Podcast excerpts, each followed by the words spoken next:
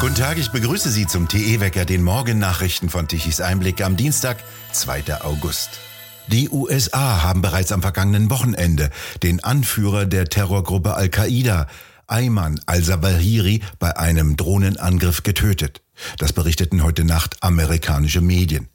Am Wochenende haben die Vereinigten Staaten eine Antiterroroperation gegen ein wichtiges Al-Qaida-Ziel in Afghanistan durchgeführt, erklärte ein Regierungsbeamter am Montagabend in Washington, bevor US-Präsident Biden selbst eine Erklärung dazu abgab. Die Operation sei erfolgreich verlaufen und es habe keine zivilen Opfer gegeben. Al-Zawahiri war einer der wichtigsten Berater des früheren Chefs der Terrororganisation Osama bin Laden. Nach dessen Tod stieg er zum Führer von Al-Qaida auf. Die Terrorgruppe verübte mit vier Passagierflugzeugen am 11. September 2001 jene Anschläge in New York, bei denen über 3000 Menschen starben. China hat erneut gewarnt, dass ein Militär in Taiwan eingreifen würde, wenn die Sprecherin des US-Repräsentantenhauses Nancy Pelosi dem Land einen wichtigen Besuch abstattet. In Taipei wird dagegen spekuliert, dass Pelosi bereits am heutigen Dienstag dort eintreffen könnte. Mehrere Medien in Taiwan berichteten, dass sie am Mittwoch mit der taiwanesischen Präsidentin zusammentreffen könnte. Mehrere Hotels in der Innenstadt von Taipei seien für ihre Delegation gebucht worden, berichtete ein Privatsender. Der Sprecher des chinesischen Außenministeriums sagte am Montag, die Volksbefreiungsarmee werde nicht tatenlos zusehen, wenn Pelosi Taiwan besuche. Er wiederholte damit ähnliche Äußerungen des Verteidigungsministeriums von vergangener Woche. Pelosis Stellung als drittwichtigste US-Politikerin bedeute, dass eine Reise hochsensibel wäre, sagte der Sprecher bei seiner regelmäßigen Pressekonferenz in Peking. China betrachtet die selbstverwaltete Insel Taiwan als sein Territorium. Beobachtern zufolge gäbe es kaum Anzeichen dafür, dass Peking einen umfassenderen Angriff plant. Das Land verfüge über eine Reihe von anderen militärischen Optionen als einer Invasion. Peking hat auf frühere Besuche ausländischer Regierungsvertreter mit massiven Flugeinsätzen in Taiwans Luftverteidigungszone reagiert. Die Reise findet statt kurz bevor sich die chinesische Führung zu ihrem jährlichen Sommertreffen in die Küstenstadt Baidehi zurückzieht. Chinas Präsident Xi Jinping steht nur wenige Monate vor einer zweimal im Jahrzehnt stattfindenden Umbildung der Führungsspitze der Kommunistischen Partei, bei der er sich voraussichtlich eine dritte Amtszeit sichern wird. Der Zeitpunkt bedeutet nach Beobachtern, dass Xi es sich nicht leisten könne, schwach zu wirken gegenüber dem, was Peking als ausländische Einmischung in seine Angelegenheiten ansieht. China hat am Wochenende vor der Küste der Provinz Fujian, die Taiwan gegenüber liegt, militärische Übungen mit scharfer Munition abgehalten.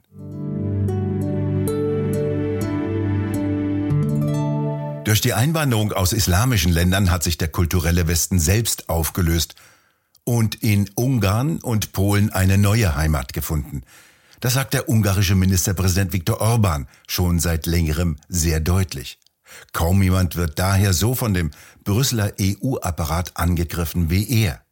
Roland Tichy war bei ihm und hat darüber einen aufschlussreichen Text auf der Seite tichiseinblick.de geschrieben.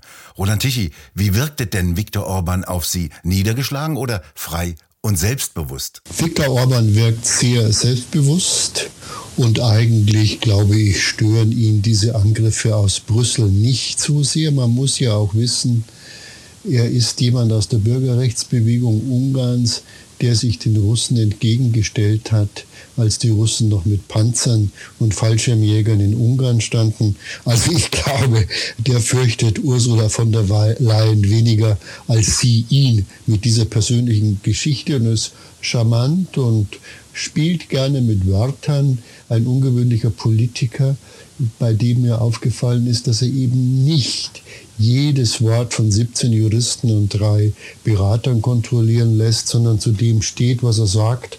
Äh, und äh, wenn er es falsch sieht, scheint er sich dafür zu entschuldigen.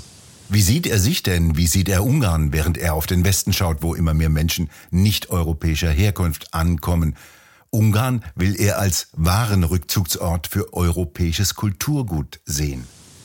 In dieser seltsamen Situation sieht er tatsächlich Ungarn und natürlich auch Polen, etwas weniger Tschechien, das sich ja da aus dieser Runde etwas zurückgezogen hat. Aber er sagt, der Westen ist in den Osten umgezogen, weil der Westen die Werte, für die er eigentlich ursprünglich stand, Aufklärung, Rationalität, technische Intelligenz, äh, dieses ja alles aufgibt zugunsten eines woken Weltbilds, das ja auch die Gesetze der Biologie schlichtweg zu leugnen beginnt und damit auch die Naturwissenschaften gendert. Ähm, mit anderen Worten, er sieht das nur noch als Postwesten, also den Westen nach sich und der Fortschritt ist damit gewissermaßen umgezogen, weil in den osteuropäischen Städten und Ländern natürlich das Bewusstsein für die Errungenschaften von Wohlstand, Fortschritt, Technik, Freiheit, das Bewusstsein dafür stärker ausgeprägt ist als im Westen, wo man anscheinend bereit ist, das zu opfern zugunsten einer halbreligiösen, äh, allumfassenden Staatlichkeit, die geprägt ist. Immer mehr, so sieht er das, von Zuwanderern, äh, die nun eben ganz andere Werte mitbringen, nämlich den Islam, also die Unterdrückung der Frau, beispielsweise die Ablehnung von Wissenschaft und Technik, mittelalterliche Weltbilder. Also er sieht da äh, einen, ein Untergangsszenario für das ursprüngliche Abendland und ein Überleben in Osteuropa. Wie sieht er eine neue Achse Italien, Ungarn, Polen? Interessant ist ja, dass er Giorgia Meloni erwähnt, so schreiben Sie. Man muss zunächst über die Achse äh, sprechen, die zerbrochen ist. Das waren die Visegrad-Staaten, äh, Polen, Ungarn, ähm, Tschechien, Slowakei. Äh, die Visegrad-Staaten haben einen Block innerhalb der EU gebildet. Der Block ist zerbrochen zum Teil, weil die Bevölkerung in Tschechien und in der Slowakei links gewählt hat, aber was auch noch sehr entscheidend ist, der Bruch mit Polen. Denn Polen engagiert sich ja sehr stark im Ukraine-Krieg. Orban nennt es, das ist der Krieg der Herzen der Polen. Die Polen wollen aus Überzeugung Russland die Stirn bieten. Da sind viele Rechnungen offen, während es für Ungarn äh, so ist, das ist nicht unser Krieg, sagt er. Trotzdem muss man fairerweise sagen, bleibt er loyal innerhalb der NATO und schickt auch Kampfflugzeuge zum Schutz des Balkans. Aber diese Begeisterung in Polen äh, teilt er nicht und teilen wohl auch die Ungarn nicht. Sie wollen sich da abseits halten. Es ist ein Krieg zwischen zwei doch sehr nahen slawischen Völkern, so sieht er das. Und ähm, da will er nicht reingezogen werden und sieht auch eine riesige Gefahr für Europa, ähm, wenn der Konflikt immer mehr zu einem europäischen Konflikt, vielleicht am Ende zu einem kalten Krieg wieder zwischen Ost und West führt.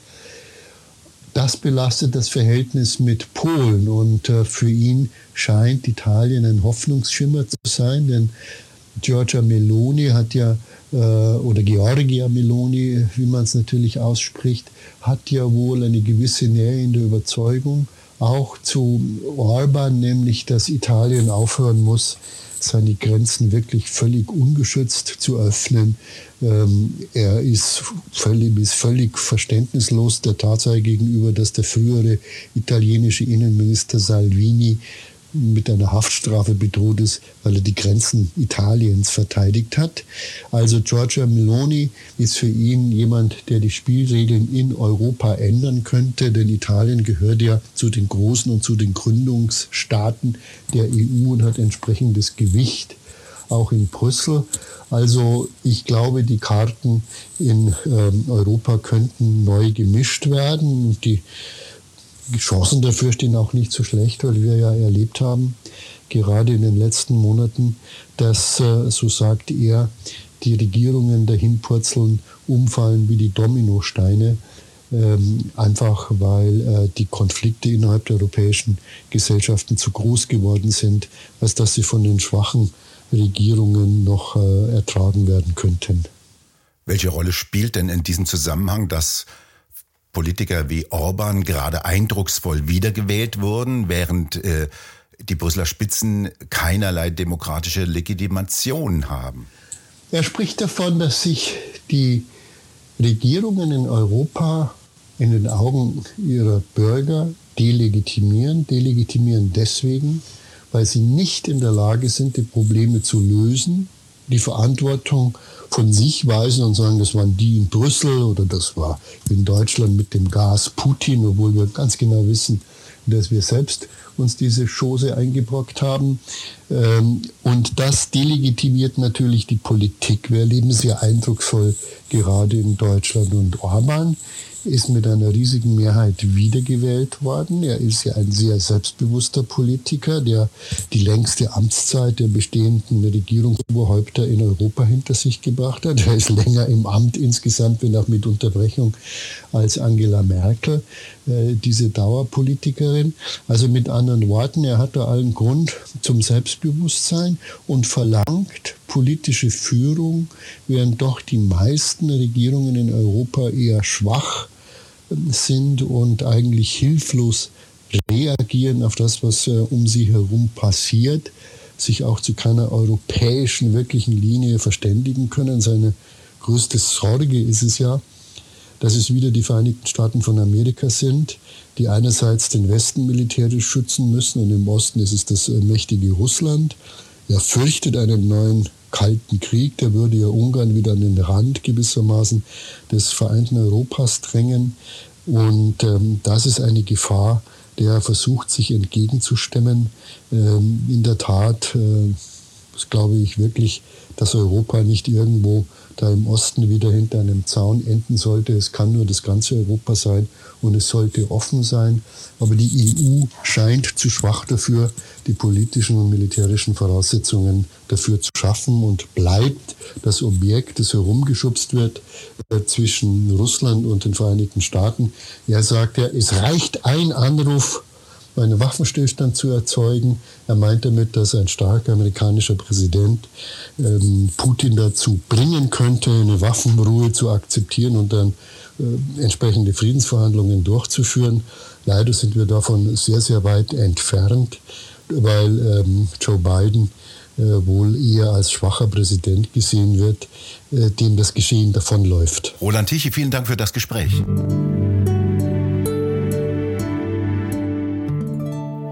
Das erste Schiff mit Getreide an Bord hat in der Ukraine den Hafen von Odessa verlassen.